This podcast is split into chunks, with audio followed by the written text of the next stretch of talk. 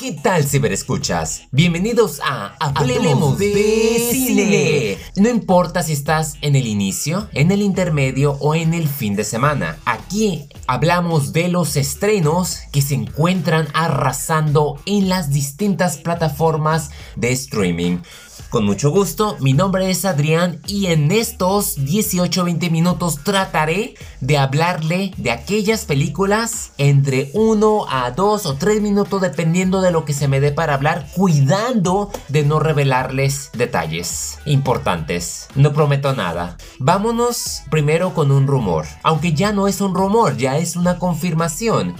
Las producciones en el universo de DC se encuentran como en una especie de guerra civil. Al parecer Lucasfilm no va a ser la única, debido a que acá acaban de cancelar The Trench, un spin-off basado en el universo de Aquaman, y por otra parte Los Nuevos Dioses que iba a ser protagonizada por Darkseid, pues ya no va a suceder. Esto en víspera de que Liga de la Justicia Snyder Cut está agarrando bastante fuerza con el restore de Snyderverse. Y yo me les sumo a este movimiento sin importar que sea fan de Star Wars porque uh, esto, esto pone a muchos estudios en la mira. Es excelente, yo he vuelto a ver Liga de la Justicia y la verdad es que es asombrosa en todos los aspectos. Y si quieren saber más al respecto en conjunto con otras franquicias, los invito a que estén pendientes de Padre e Hijo Podcast porque tenemos una triple amenaza, segundo round que no querrán perderse o ya está disponible en esta misma semana. Otro es el segundo capítulo. Ahora nos vamos con la serie de Falcon and the Winter Soldier. Así es, Disney Plus nos estrena el tercer capítulo en donde vemos el retorno de nada menos que de la agente Sharon Carter quien desde que Capitán América se dio a la fuga, ella al parecer fue traicionada por los Vengadores o por lo que quedaban de los Vengadores y se las tuvo que lidiar ella solita en el inframundo detrás de, de una ciudad que se nos presenta tipo como Wakanda pero el aspecto criminal.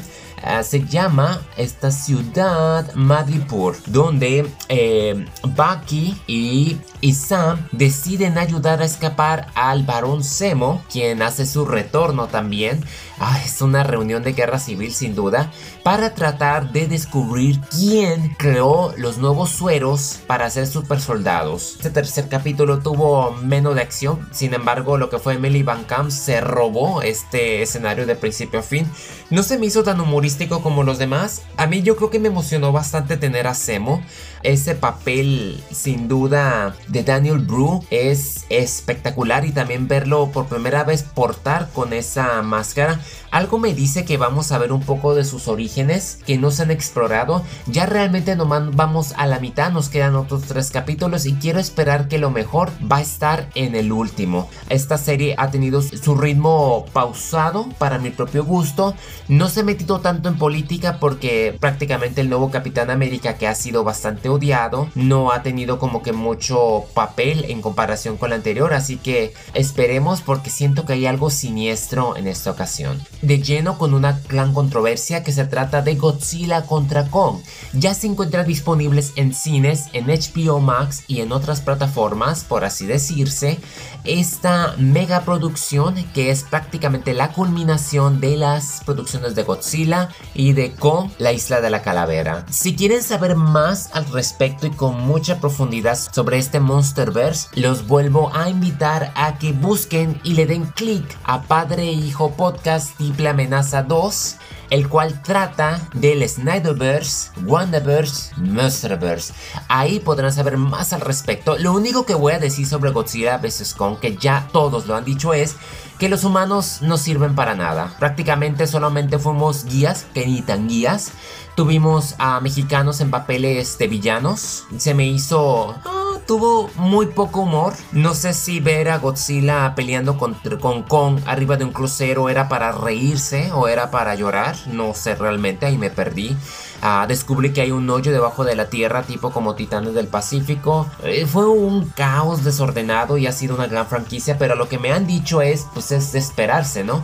Ah, no es como que de mi estilo, vale, me, me entretuvo, no voy a negarlo, los efectos especiales pues rifan. Simplemente hasta ahí me voy a a quedar. Ya, yo creo que todo el mundo sabe para qué la va a ver.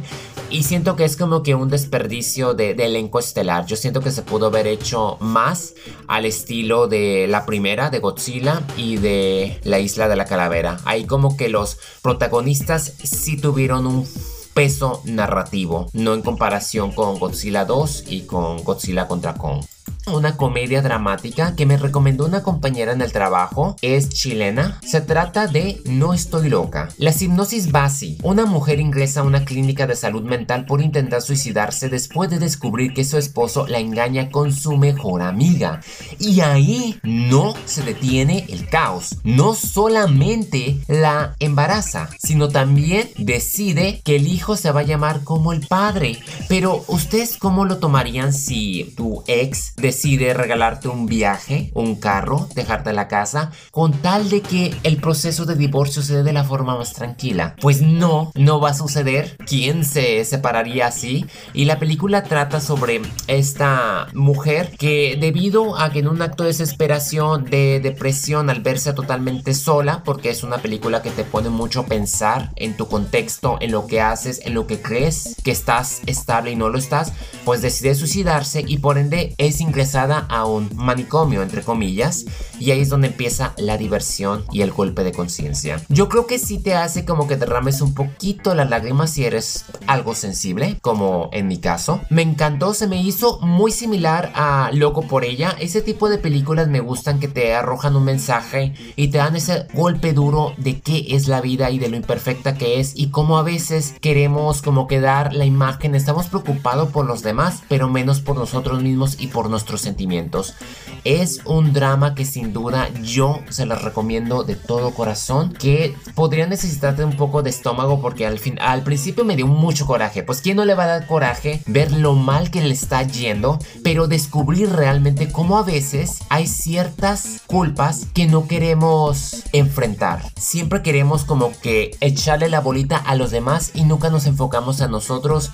Y esta producción sin duda te muestra cómo existe esa presión social, también por parte de tus padres, por tus tíos, porque a mí sí me puso bastante en pensar, yo que tengo digamos que dos tíos que son muy exitosos, que, que los quiero, pero sí me recordó un periodo donde estaban casi dándome lata y lata y lata de que no, que tenía que ser esto, que tenía que ser aquello, que, que no estaba creciendo, que no estaba madurando es que como lo dicen en la película, es una frase que me encanta, es que dicen, es que a veces lo que es bueno para ti no tiene que ser necesariamente bueno para los demás. Una recomendación sin duda, ahí tienen que verla si tienen oportunidad. La siguiente es una producción italiana romántica. En la misma ola se siente en tradición abajo la misma estrella, donde tenemos que después de enamorarse en un campamento durante un verano siciliano, una joven pareja se ve obligada a tomar una dura decisión que marcará el futuro de su relación. Yo creo que con la distinción que hice, con la comparación, es de esperarse que son de esas ternuritas que, que te engancha, te enamora. Ese amor inocente, ingenuo. Es bastante sencilla. una duración de una hora y media que, que es simpática como lo vengo mencionando. Te hace pasar un buen rato. No es melodramática bajo ningún momento. Se defiende bajo su propia ola. Los jovencitos quienes también interpretan a estos padres. No digo nombres porque pues no los van a tener referencia por ser italianos y pues por mi ignorancia de que no estoy muy familiarizado con, con su cultura o qué películas se hayan hecho que sean reconocidos a nivel internacional. Solamente puedo decir que si no tienen nada que ver, yo se las recomiendo, indudablemente. Una película que sí me pone mucho a pensar se trata de Cowboys de Filadelfia, basadas en sucesos reales, no 100% verídica, es un drama producido por Idris Elba, donde interpreta al padre de un jovencito llamado Cole que anda totalmente perdido en sus 15 años tras tenerlo todo con su madre. No le queda más que dejarlo ahí, abandonarlo, para que su padre, quien tiene como casi 10 años que no lo ve, lo ayude a salir adelante. El problema que le encontré fue que es demasiado pausada. Se toma como que sus momentos para desenvolver a los personajes, más que nada al principal que es Cole, interpretado por Caleb McLaughlin, reconocido por participar en la serie de Stranger Things. Pese a que él queda bien establecido, siento que como que no conocí tanto del Harp, que es el padre interpretado por Idris Elba, se quedó corto de lo acostumbrados que estamos de recibir intensas actuaciones de su parte y más desarrolladas. A lo mejor por estar tanto del productor, descuidó la atención del personaje y de otros que no recibieron el tratamiento que yo siento que deberían. Es un drama que sí promueve un mensaje, maneja el aspecto de la pobreza y siento que pudo a lo mejor haberse inyectado de otro enfoque. No me quiero meter tanto en polémica porque realmente yo soy un ignorante de esas circunstancias.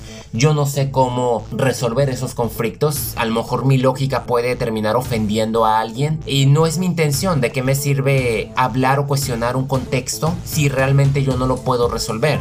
Solamente puedo expresar que se pudo haber agregado otra especie de, retrospectiva que no se aprovechó. Pero si lo quieren ver, adelante. No más que si dura casi dos horas y es un drama muy lento que no te da todas las respuestas de esas circunstancias. Yo siento que un documental hubiese sido mucho mejor porque la verdad durante los créditos nos mostraron varias entrevistas y me enganchó más ese, ese aspecto y saber que, que las personas que salieron no eran actores del todo, sino realmente eran vaqueros que tenían sus caballos desde mucho antes que se fundaran las primeras ciudades. Espero y no estar diciendo mentiras. Ahí se los encargo de tarea. Una película que me decepcionó fue Fuerza de la Naturaleza, Force of Nature. Se encuentra disponible también en Netflix. Prácticamente aquí quien me jaló para verla no fue solamente Puerto Rico y el cambio climático fue Mel Gibson. Y a su vez mi decepción porque prácticamente casi no hace nada. Eh, bueno, sale en el papel que suele interpretar, sí agarra pistolas, pero creo que tiene unos minutos en que se luce y es todo. El protagonismo aquí recae en Emil Hirsch, quien es reconocido por el último sobreviviente. Tenemos un rato que no lo mirábamos. Sale al lado de Kate Bosworth, que me encanta mucho esa actriz. Sin embargo, la película como que rodea mucho para ser de acción y por el título que tiene no cumple con las expectativas. Es como que digamos, se siente que grabaron en una misma ubicación. El principio estuvo fenomenal y fue un desperdicio que no le hayan dado seguimiento y te hayas brincado un año que hizo falta eso para meterle más emotividad al personaje. Hirsch hizo lo que pudo con lo que tenía, eso no se le quita, y también a Mel Gibson que pues sí, él termina robándose la película a pesar de la forma en que el final, su desenlace se siente incompleto. Justo en el último momento se brincan como días y no sabemos exactamente cómo se desenvolvieron, solamente así sucedió porque así sucedió como si de repente dijeran hasta aquí llegamos con el presupuesto, filmen los última, filmen una escena y listo. Así se siente, como que metieron de relleno al, final. Yo creo que ni como serie hubiese funcionado. El problema aquí es el guion, que se siente incompleto. La acción se siente muy diseñada, coordinada. No se siente que sucedan las cosas tan espontáneas. Y el villano fue un desperdicio total. Tanto el potencial hasta el nombre de Juan el Bautista. La verdad, qué decepción. Una serie que yo creía al principio que era española. ¿Quién mató a Sara? ¿Cómo empezar? La verdad, nomás terminé el tercer capítulo y dije, no quiero seguirle más. Fue cuando me puse a ver mejor bajo la misma ola y, y con esa me fui de paso. En lo personal, no me gustan las series que se sienten que te sacas un as debajo de la manga cada minuto. Tiene muchísimos giros que en momentos me marea, inconsistencias, parece realmente una telenovela de México, hasta la música y hasta las actuaciones. Tal me sorprende porque creo que el director ah, es muy talentoso, es muy reconocido a nivel internacional, pero aquí, o sea, 18 años en una cárcel para que este fulano salga para tratar de vengar la, el asesinato de su hermana, solo para que se descubriera que su hermana no era tan santa y que él poco a poco se empiece a enamorar de la misma familia que juró vengarse y anunciarse una segunda temporada en mayo, ya el siguiente mes, de verdad, cuando las temporadas suceden un año. Yo sé que está creando cierta sensación, como lo digo, no voy a decir que no la recomienda, pero ya depende de ustedes si la quieren ver. A mí se me hizo muy revoltosa y la verdad parece un buffet donde hay de todo, en cuestiones sexuales en narcotráfico, a corrupción, poder, gobierno. Yo creo que se siente la versión pirata de Monarca y es una lástima que me hayan cancelado la tercera temporada de Monarca, que a mí en lo, en lo personal me pareció superior a la primera. Y yo sé, yo sé que a muchos no les va a gustar que hable mal de las producciones mexicanas y, ok, en pocas palabras, sin hijos. Es comedia entre comillas mexicana que lleva como hipnosis la siguiente. Por fin encuentra al amor de su vida, pero a ella no le gustan los niños, así que su hija de 9 años se hace pasar por hermana. El plan perfecto, ¿o no? No. Lo siento. Se siente muy incómodo. No me gustó las actuaciones de los protagonistas que fue Alfonso Dosal y Regina Blandón. Yo creo que la niña se defiende no tenía carisma el protagonista y la, la muchacha principal yo no sabía que era de la familia Peluche hasta que descubrí esa especie de pues de la voz que tiene pues de, de Vivi, ¿no? No estoy criticando sus voces, simplemente la siento como que ninguno aportó como que dinámica, como que se sintió muy floja, no me divirtió, los chistes estaban pasados de moda, la edición estaba muy rara hasta los encuadres, porque también tenemos a un veterano que es Coque Muñiz.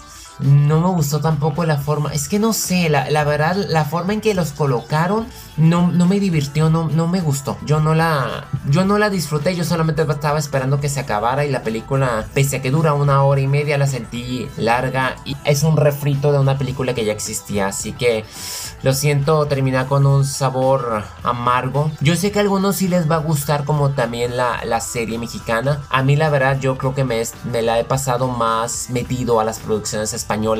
Yo creo que eso está más que claro. Pues, ni modo, así pasa. En el cine hay de todo, muchos gustos y pues se vale. Entonces, pues ya, se las dejo a ustedes. Eso es todo de mi parte. Gracias por haberme acompañado en Hablemos, de, Cine, Podcast. Mi nombre es Adrián Andrade y nos estamos viendo en el cine en casa. Claro que sí.